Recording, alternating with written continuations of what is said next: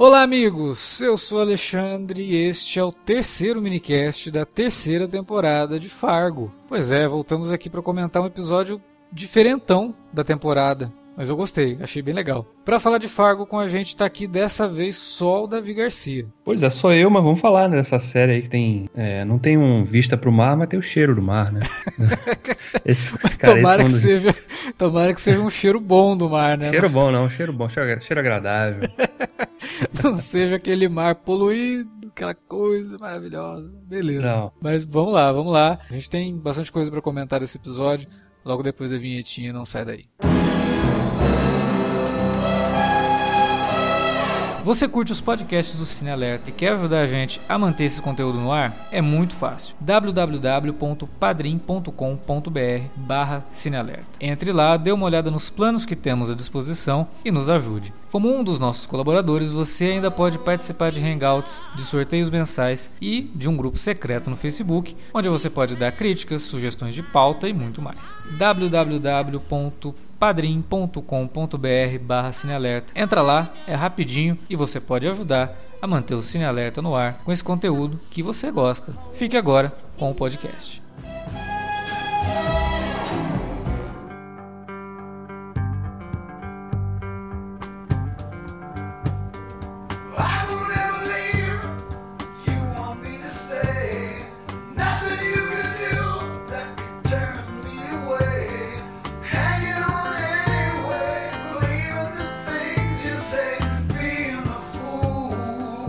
Cara, é, eu devo dizer que Fargo ela tende a surpreender a gente com o que é diferente realmente, né? Às vezes não com a trama, mas com a narrativa, com algum elemento que é inserido ali meio que de forma aleatória, e você fica, que diabo que eu acabei de ver. E esse episódio foi uma surpresa total, porque a gente tá começando a temporada, né? Mal tem ainda a trama central do negócio, e o episódio toma um rumo totalmente diferente, cara. Começa com um flashback, eu falei, cara, não é possível, não vou fazer episódio inteiro lá nos anos 70, né? Porque do jeito que começa, ele até te engana, você acha que vai ser. Começa lá nos anos 70, aí joga pra Carrie Coon, ela tá chegando em Los Angeles, uma coisa que nem ficou aludida no segundo episódio, acontece. É, e aí o episódio todo focado nela, intercalando com os flashbacks do padrasto dela, né, que morreu lá no primeiro episódio, e ela tentando descobrir sobre o passado dele, se o passado dele voltou para assombrar ele, né? Por isso que ele morreu. E aí chega no final que, pô, não, não era isso não, né? Era outra coisa. E essa, essa característica do Noah Hawley de te levar para um lado e aí a hora que chega no ponto, você fala, porra, mas estamos aqui para nada, não é bem assim, né?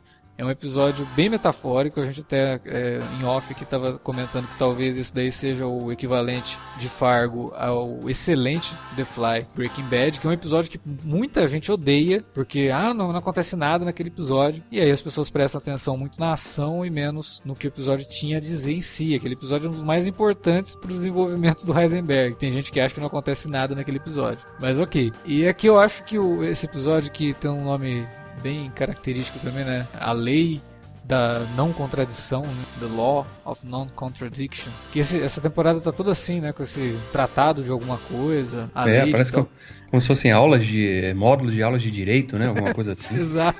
É. E, cara, achei um momento que parece também aleatório, mas que trouxe uma, uma carga muito importante para personagem da Carrie Coon, que a gente ainda não tinha uma ligação muito forte com ela. Eu acho que esse episódio foi trabalhar isso, mostrando características dela, o que, que difere ela e como que ela se insere num lugar como Los Angeles, né? Ela super do interior, tava lá caipirona total. Em Los Angeles já chega, é roubada, é zoada pelo policial, é cantada pelo policial. Cantada é, não, né? Assediada. Né? Assediada né? totalmente, aquilo Uma foi ridículo. forma estúpida. Sim, e até foi legal ver ali naquela cena ela com o Ray Wise, cara, Ray Wise, que vai voltar que, agora em Twin Peaks, né? Então... Que foi uma surpresa até, né? Eu falei, caraca, e eu tô fazendo maratona de Twin Peaks, então é muito curioso. e, e, dizer, duplamente curioso, porque a Carrie Coon tá em The Leftovers, né? Tá na temporada final, então Todo domingo à noite eu vejo The Leftovers com ela, que tá arrebentando na série. E aí na segunda, antes de gravar o minicast aqui, quando a gente grava na segunda, eu vejo Fargo e ela também. Nesse episódio ela de fato arrebentou. Sim. Não tinha ainda mostrado muito a, sobre a personagem e tal, mas aqui é o episódio dela, né? Ela que a gente conhece muito mais sobre ela, quem ela é, como ela age, a ingenuidade dessa, né, daquela pessoa que está acostumada a viver numa cidadezinha pequena, do interior, de repente chega na cidade grande, tem que encarar um engarrafamento, aí já chega num hotel e é prontamente roubada, né? Parece até o pessoal do interior que vem no Rio pela primeira vez, né? qualquer, não, qualquer metrópole, né? Tipo, pessoa que não tá muito acostumada e vai para São Paulo. Cara, inevitavelmente alguma merda vai acontecer porque o cara vai fazer uma cagada. Cagada assim, no sentido de, meu, não é assim que as coisas funcionam aqui, né? É. E aí, eventualmente, acontece alguma coisa errada, né? Ou vai ser enganado pelo taxista, que percebe que o cara não é de lá e vai levar ele para uma vai voltinha. Uma volta. Né? É. Sim. E isso acontece direto. Agora, essas sequências dela inseridas em Los Angeles, cara, foram muito legais, porque a gente tinha falado no episódio passado que parece que a cidadezinha onde a terceira temporada está tá se passando, as pessoas, elas parece que vivem num vórtex temporal que estão paradas nos anos 50 ainda, né? Uhum. É, tanto que depois que a gente gravou, é, eu até me toquei de algumas outras coisas que, que naquele episódio acontecia, que foi, cara, cada vez mais corrobora. Não que é, literalmente eles estejam num vórtex temporal dos anos 50, mas aquela cidade realmente parou no tempo. Por exemplo, o, no episódio passado, o personagem do Will McGregor tá lá no, no na lanchonete lá, e aí no, o radialista pega e fala, olha, agora um, uma música que promete ser o maior sucesso do Natal deste ano, e começa a tocar uma música do Bing Crosby, né, que foi gravada nos anos 50. Uhum. Né, e, obviamente, o radialista ele estava sendo irônico. Só que dentro da temática da série, é um comentário que funciona muito bem para aquela situação. Né? Sim. É, e uma outra coisa que a gente esqueceu de comentar nos episódios anteriores é que tanto no primeiro episódio da terceira temporada quanto no segundo, a Carrie Coon vai tentar entrar num lugar que tem uma porta automática e a porta não funciona para ela. Sim. Ela é uma personagem que ela tá tão a, além de tudo isso que, cara, a tecnologia nem funciona para ela, né? E aqui a gente é. tem esses momentos dela presa no engarrafamento, a câmera pega um monte de outros carros lá no fundo, né? E vai até chegar no dela, você vê que tá todo mundo no celular. Ela tá vendo um e mapa, ela, ela, tá vendo o arquivo lá do, do, do padrasto dela. Totalmente old school, né? Até a forma dela investigar as coisas, né? Sim. Ela não, ela desconhece coisa de Google, por exemplo, né? Vou pesquisar ter um. Feito a pesquisa. Podia ter feito em casa lá, sem sair de casa, não. Pegou um voo lá para Los Angeles, encontrou o pai da Laura Palmer no voo, né? Que não sei nem quando que. Será que ele vai reaparecer? Porque foi né, um ator tão importante, assim, tão renomado na TV, pelo menos. Sim, não aparece o Ray do nada. O Ray e... é aquele cara que aparece e fala, porra, eu conheço esse ator, porque ele tá um monte de coisa. E não ia aparecer por acaso, para fazer uma participaçãozinha, né? No, duas cenas que ele não tem sei, com ela, né? No... E, as cenas dele com ela também servem para mostrar como ela é ligada a coisas antigas, né? Porque uhum. ela, se, ela se identifica muito mais com a conversa dele do que com a conversa do policialzinho que perguntou de Facebook. E ela, que que é isso? não tenho isso, não uso essa porcaria. Eu, cara, é, aliás, é, os comentários que, que o Noah Holland faz em Fargo, né? É, comentários sociais, né? É muito, é muito divertido, cara, porque do nada ele mete essa coisa do Facebook, né? O policial falando assim, ah, tentei te adicionar no Facebook, não te achei, né? Ela, Facebook, não uso isso aí não. Ela, como assim? Todo mundo, Facebook? Aí ela, ah, para de falar isso, né? Esse negócio. Ela teoriza a, a novidade, parece, né? E aí ele fala, ah, eu tenho 357 amigos, eu não conheço a maioria. Né? Inclusive uma que, que achei que tava me dando mole, mas era só um nigeriano querendo aplicar o golpe.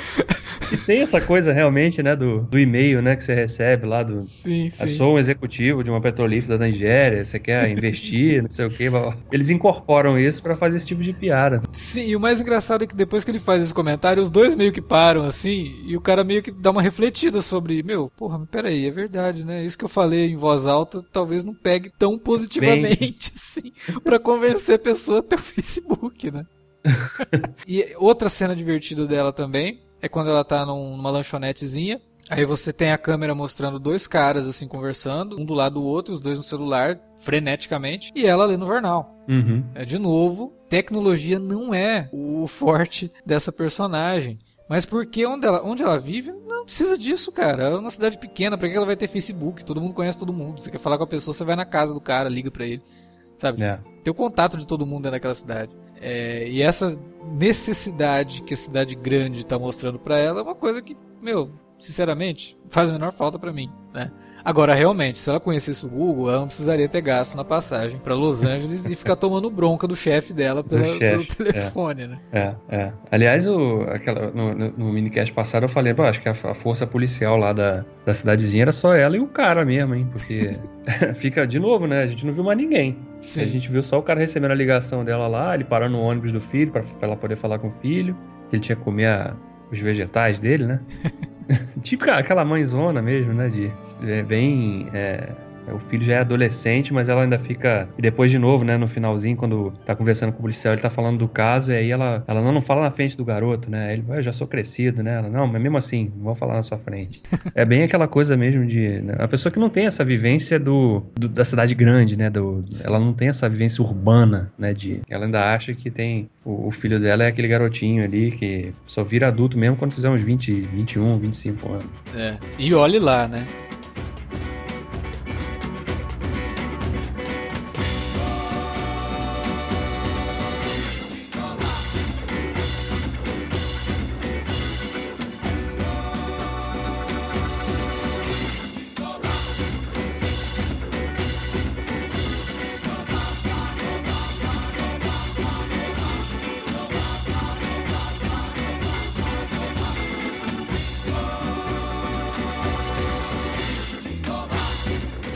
Outra, uma outra coisa do Ray Wise também que eu gostei bastante. A construção, pô, o cara apareceu em, sei lá, 5 minutos no episódio inteiro. Uhum. Mas ele usou esse tempo para construir um personagem que você fala, você olha, você porra, um cara simpático, obviamente tá dando em cima dela, uhum. mas de uma forma muito mais classuda do que o outro. Então quando Sim, ele tá é. no avião que ele encontra com ela, ele tá querendo falar com ela, e isso é da, da, da, da interpretação física do personagem. Ele não precisa falar, ele não precisa, precisa ter uma narração para te explicar isso, nada. Uhum. Ele tá do lado dela, aí ela tá lendo o livro do padrasto dela, sci-fi. E ele olha para o livro, ele olha para ela, ele olha para todos os lados meio que para procurar um assunto para puxar a conversa com ela. É. Sabe, isso é de um de uma sutileza, tanto da direção quanto da interpretação do Ray Wise, que porra, é o tipo de coisa que você não vê muito na TV, porque a TV ela precisa te dizer um pouco do que está acontecendo, porque a TV ela tem aquela característica da falta de atenção. Às vezes você está assistindo TV e tem alguém falando do teu lado, ou você vai levantar para tomar uma água e o troço tá passando, então sempre tem,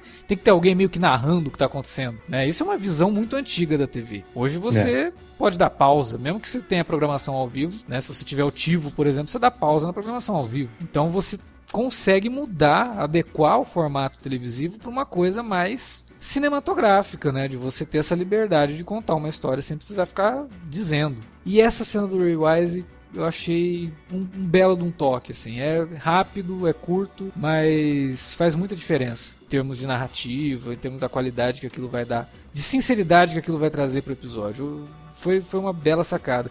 Eu acho que ele não volta pra série. Mas foi uma, uma, boa participação. Não sei que ele tem alguma ligação aí com. Ah, mas... Seria uma terrível, uma, uma ah, não, coincidência. É. Eu acho que não. Só se ele for atrás dela, né? É. Ela causou uma é... boa impressão e ele vai atrás dela. É engraçado porque a Frances Fisher também, que é veteraníssima, né, da TV, cinema, Sim. também faz uma participaçãozinha no episódio, né, como a... Inclusive, aí tem uma curiosidade maravilhosa, porque ela interpreta a personagem mais velha, né, a atriz, uh -huh. que quando mais nova é vivida pela filha dela. Sim. Que por sinal é filha do Clint Eastwood também. É, Fra Francesca, né? Francesca isso. Francesca isso, né? É Verdade. Uma puta sacada, porque, cara, a hora que. Eu nem me, tinha me tocado nisso, né? Quando eu vi, eu falei, cara, mas espera aí, será que aquela menina é a, é a filha dela? Porque é igual, né, cara?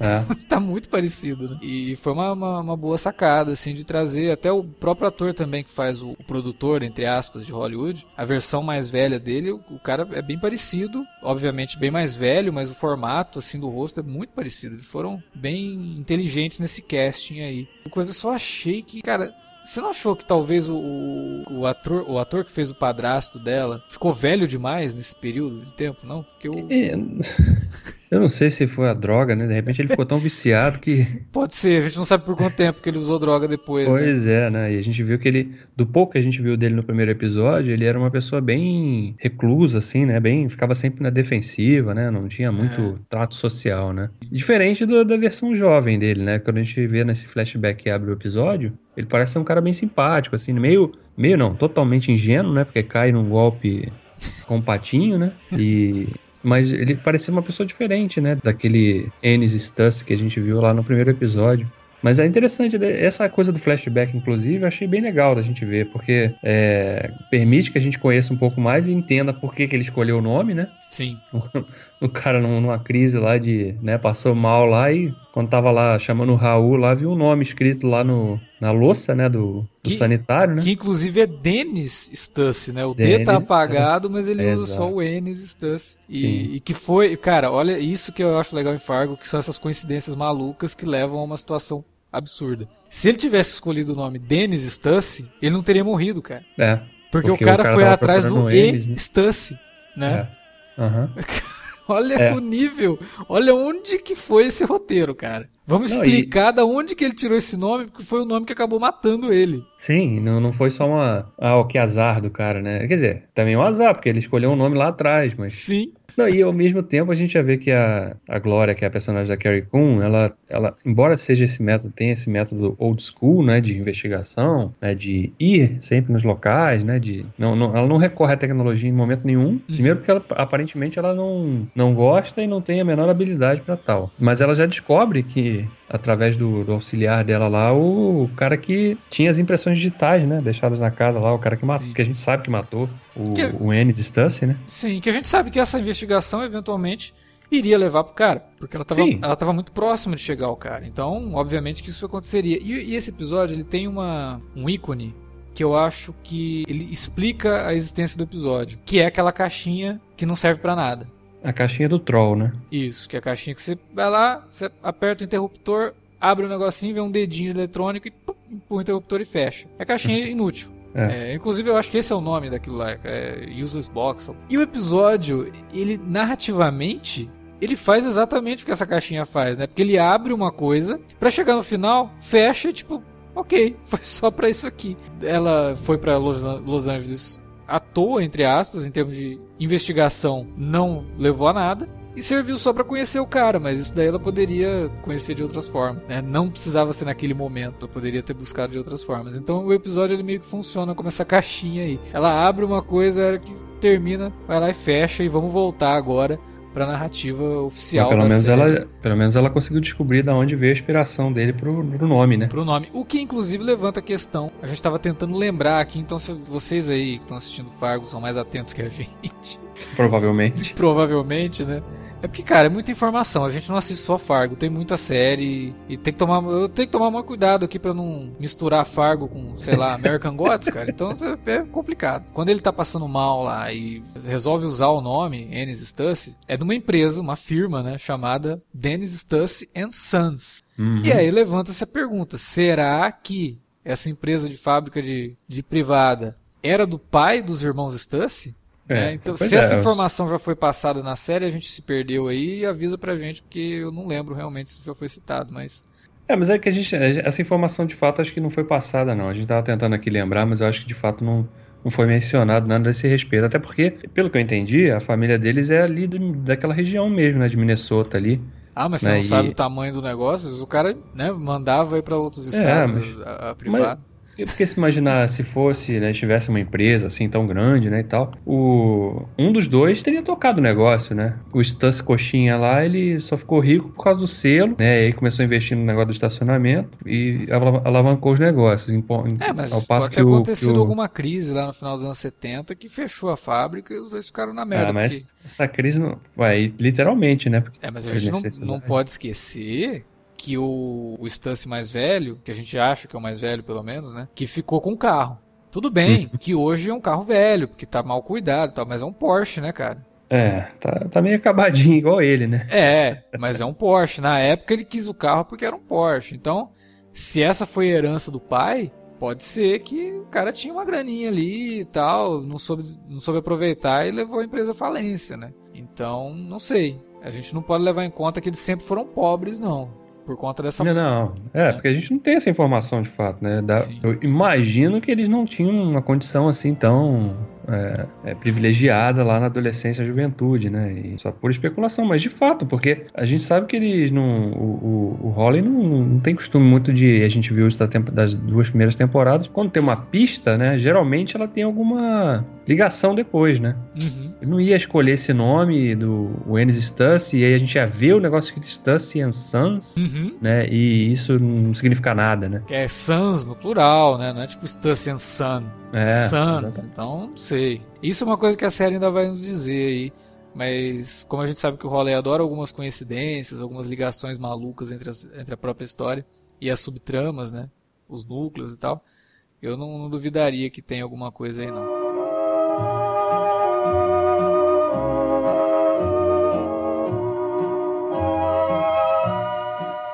As you ride across the plain with the that have fame and the storm and the lightning flashing by. E a gente não pode deixar de comentar as inserções, né, das, das animaçõezinhas lá que contam a história do livro do, do padrasto da personagem da Carrie Coon. Pô, aquilo ali, a gente até chegou a comentar brevemente né, no minicast passado, né, como, como é curioso essa aparente é, repetição de tema que o, que o Holly usa, né, e os roteiristas de Fargo usam com essa coisa do, do alienígena, né? Uhum. Que, que foi mais usado na segunda temporada, de uma forma mais explícita. E aqui de novo, né? Através dessas animações aí, a historinha tinha muito a ver com isso, né? Com, com a história espacial, né? O e próprio livro ver... lá que o. E tinha a ver até com a própria figura alienígena que a gente conhece na segunda temporada, porque parecem que eram alienígenas que estavam só observando, né? Sim. E aí o robozinho lá, ele só observa realmente, ele não influencia nas coisas. E isso me levou até a pensar se realmente, por mais que, ah, não, é só uma coisa ali focada, mas não. Eu acho uma alegoria, né? É, um tema recorrente que o cara gosta. Ele, ele, mostra, inclusive, que ele gosta de ficção científica. Porque uhum. o nome lá da. Quando passam 2 bilhões de anos, né? Que o bichinho é encontrado lá pelos outros alienígenas.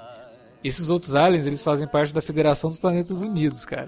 Não é possível que ele usou esse nome à, à toa, à assim. À toa, né? Ninguém é. falou pra ele, oh, isso daí já foi usado em Star Trek, tá? Só... é. Então eu acho que o Noah Hawley gosta de sci-fi, cara. Ele fica usando essas coisas assim, meio que pra, sei lá. Instigar, né? É... Talvez. Ou como uma piada interna, né? De, Sim. Dele com, com o time dele de roteiristas, não sei. Mas eu gostaria até de ver ele explorando um pouco mais isso aí, talvez arrumando uma maneira de, de, de estabelecer uma ligação mais direta com essas histórias aí que a gente tá vendo. É. Sei lá, eu, eu particularmente sou fã dessas, do elemento sci-fi, do, quando bem usado, né? Sim. E e na segunda temporada foi muito bem usado, né? Foi um Deus Ex Machina na segunda temporada, mas funcionou perfeitamente ali. É, e ele te deu pistas sobre aquilo durante toda a temporada. Então quando acontece, não é bem um Deus Ex Machina, né? Já, já existia o lance prévio de você saber que aquilo estava ali. Mas essa terceira, cara, eu vou te contar, assim, eu sei que muita gente tá meio que fria, tá tendo uma recepção fria pra série, falando que até agora não teve. Realmente a gente não tem ainda um personagem como era a, a xerife lá da primeira temporada, como era o personagem que é o pai dela na, na segunda, em termos de simpatia, sabe? Da gente realmente ver aquele personagem já de cara, já ter simpatia por ele. Eu acho que a personagem da Carrie Coon não, ainda não é essa personagem, mesmo com esse episódio. E os dois do Ian McGregor também não são. É, embora né, seja digno, não sei nem se você vai divulgar esse link aí. Saiu um bastidor aí do, da produção de Fargo nessa temporada, mostrando como é que é o trabalho né, da maquiagem, né? Acho que só por isso você devia valorizar o esforço que estamos fazendo para essa temporada, né? Com... Mas eu, eu espero, porque são, vão ser quantos episódios? 10, né? É, acho que são. Eu acho que, eu acho que, que, de fato, são três episódios e a gente não viu ainda assim uma, né, um grande momento, né? Um momento catártico, assim mesmo, que defina a história como aconteceu na primeira e na segunda ainda. Mas acho que isso vai, deve acontecer no quarto ou no quinto episódio no, no, máximo, porque agora a gente já viu que ela já tem mais pistas da, da ligação do crime que aconteceu lá. E ela, obviamente, vai acabar encontrando uma ligação do, do cara que matou o, o, o padrasto dela e que foi assassinado Assassinado não, né? Que morreu acidentalmente é, na, na ele, visão. É, na visão da polícia ele morreu acidentalmente, mas você viu mas que ela, ela já desconfiou, né? É, ela já faz uma pergunta, né? Peraí, ar-condicionado no inverno? Né? Ela já fica ali, ela já levanta a bandeirinha ali de opa, tem alguma coisa aqui. É, se bem que o ar-condicionado ele continua no mesmo lugar no inverno, né? Você só não liga ele, mas ele fica lá. É, não, é, aparentemente no Lau deve ter sido tipo, ao ligar o aparelho, ele é. instalou e caiu, sei lá. Mas, mas você vê que já tem alguma coisa ali. Então, eventualmente, ela vai acabar fazendo uma ligação com. Vai, vai acabar chegando no, no, no, no irmão do Pedro de Lara lá, né? Sim. Que não, que, e aí, a partir dali, a trama tende, imagino eu, a, a, a, ter um crescendo aí. Até porque o, a gente tem que lembrar que o Varga lá, o personagem do David Tillis, o bandidão lá, já se instalou lá na, na, na, sede da empresa do Coxinha, né? Então, disso aí vai sair alguma coisa, cara. Então, a trama tende realmente a, a, emplacar mais, acho que a partir do quarto, quinto episódio, né? É, mas eu, eu, pô, a gente tá gravando sobre American Gods e American Gods meio que tem essa mesma questão de não responder as coisas no primeiro momento é, e ser uma, uma narrativa que pede para que você acompanhe ela. Porque, cara, eu vejo muitos comentários que não são compatíveis com o que a pessoa está assistindo. Fargo é uma série de TV, é uma narrativa longa. Então você não pode esperar que já na, do começo você vai, nossa, vai ter tudo. Não. É, é uma série de TV cuja, cujas temporadas são isoladas, cada uma conta uma história. E dentro disso a gente não saiu. Vou falar a mesma coisa que eu falei no, no minicast de American Gods dessa semana. A gente não saiu ainda do primeiro ato dessa história. Esse aí pra mim tava sendo mais como uma introdução de fato de personagens né, as características, quem são essas pessoas ali e como que elas vão se conectar nessa história, né? O crime já ocorreu, a gente já viu que um crime pelo menos já ocorreu, outros devem ocorrer também, porque meio que inevitável, né, o cara se relacionar com um bandido ali e não acontecer nada. E, e como que isso vai se, se ligar, né? A trama toda do, da história dela, da, da, morte do padrasto e o envolvimento dos irmãos ali, um querendo ferrar o outro. Exatamente. O, o Coxinha também não é muito inocente, né? Não. É, e eu vou te falar, eu prefiro que ela faça o que ela fez agora no terceiro episódio do que dar uma pausa lá na frente, quando a gente estiver super empolgado com a, com a, trama e aí te joga aquele balde de água gelada, né? Não, você uhum. tava achando que agora ia ter desenvolvimento? Não, não vai, a gente vai parar aqui para contar outra coisa. Não, Até melhor que ela faça isso agora, mesmo que soe bem estranho, né? Cara, como assim esse episódio vai ser só isso? Sim, vai ser só isso. Mas e outra coisa, é, ele evita que fique aquela coisa de que, pô, mas o que será o livro que o cara escreveu? Quem era esse cara? Não, já responde isso no terceiro episódio, pronto. Sim, exatamente. Já, já elimina essa dúvida, né? Esse pequeno mistério aí do ar. Exato. Estabelece quem era esse cara, por que, que talvez ele tenha ficado daquele jeito. É, ele funciona, inclusive, como uma história fechada. Se você assistir só esse episódio, você já vai conseguir criar até uma historinha ali de uma policial que vai para um lugar investigar um crime. Você não precisa nem ter a base anterior, cara. É, ele funciona quase que como um curta-metragem, ou um média-metragem. É. Né? É, e tem uma narrativa excelente. Aliás, ótimos recordes né, de passagem de tempo entre o que ela tá vivenciando, o que acontece no passado, com ela chegando no mesmo hotel. Aí ela vai uhum. abrir a porta, corta pro padrasto dela, jovem, abrindo a porta do quarto. É. É, tem... Depois ele, ele caindo lá na. Ele passando mal lá com, perto do, do, do sanitário, aí corta e ela também vendo o que estava escrito lá na peça, né? É. é foram, foram, umas sacadas muito boas, assim, na, na, na, na montagem do episódio também. Fora que aí você percebe que o troço foi bem dirigido, é que de repente ele acaba, né? Sim, é. é. Passa muito rápido o episódio. É verdade, 50 e poucos minutos, mas é? eu não tive a sensação de 50 e poucos minutos. Foi bem mais. Uh, foi bem fluida a, a forma como ele dedicou a contar essa história isolada nesse momento de início de temporada. Exatamente. Baita, baita episódio aí da terceira temporada. É baita momento da Carrie Coon também. Você falou de Leftovers e agora Fargo, as duas séries ao mesmo tempo no ar e a mulher dando esse show nas duas. Então, porra, atriz aí pra levantar aquela bandeirinha de que, gente, temos aqui um talento televisivo e que pode render premiações e tal. É só dar essas personagens legais para ela e deixar por conta dela. Pelo visto, ela consegue carregar. Porra, carregou o episódio todo nas costas.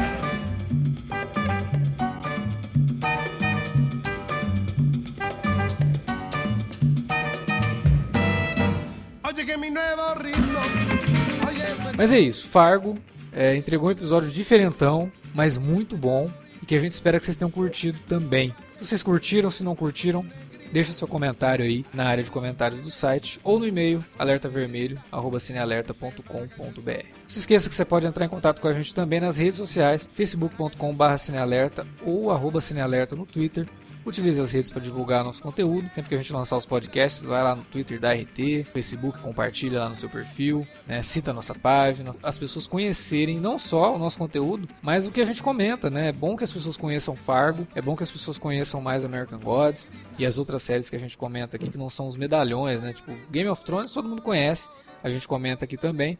Mas essa daí é medalhão. Mas vamos fazer o pessoal conhecer Fargo, vamos fazer o pessoal conhecer American Gods, fazer o pessoal conhecer Twin Peaks que está chegando aí. Muita coisa legal que está fora do circuito, né? Daquela, daquela badalação toda, que não tem 10 milhões de telespectadores acompanhando, e que são séries menores, mas que são tão boas ou até melhores do que essas que têm aí seus 10 milhões de espectadores. É isso, galera. A gente agradece a audiência de vocês e espera que vocês voltem para os próximos minicasts de Fargo e de American Gods também. Até lá.